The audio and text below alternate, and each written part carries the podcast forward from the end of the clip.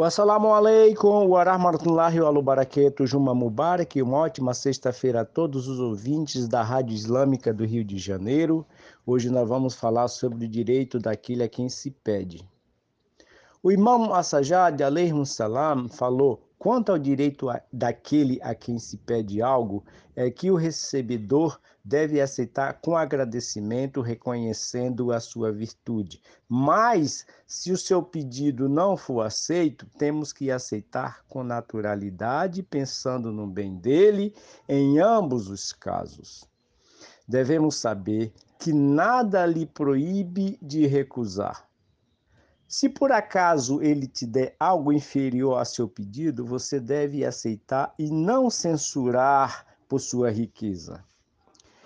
Caso você é, recusa a receber, é, poderá ser tratado como opressor e um mau exemplo de um ser humano tirano e mal agradecido.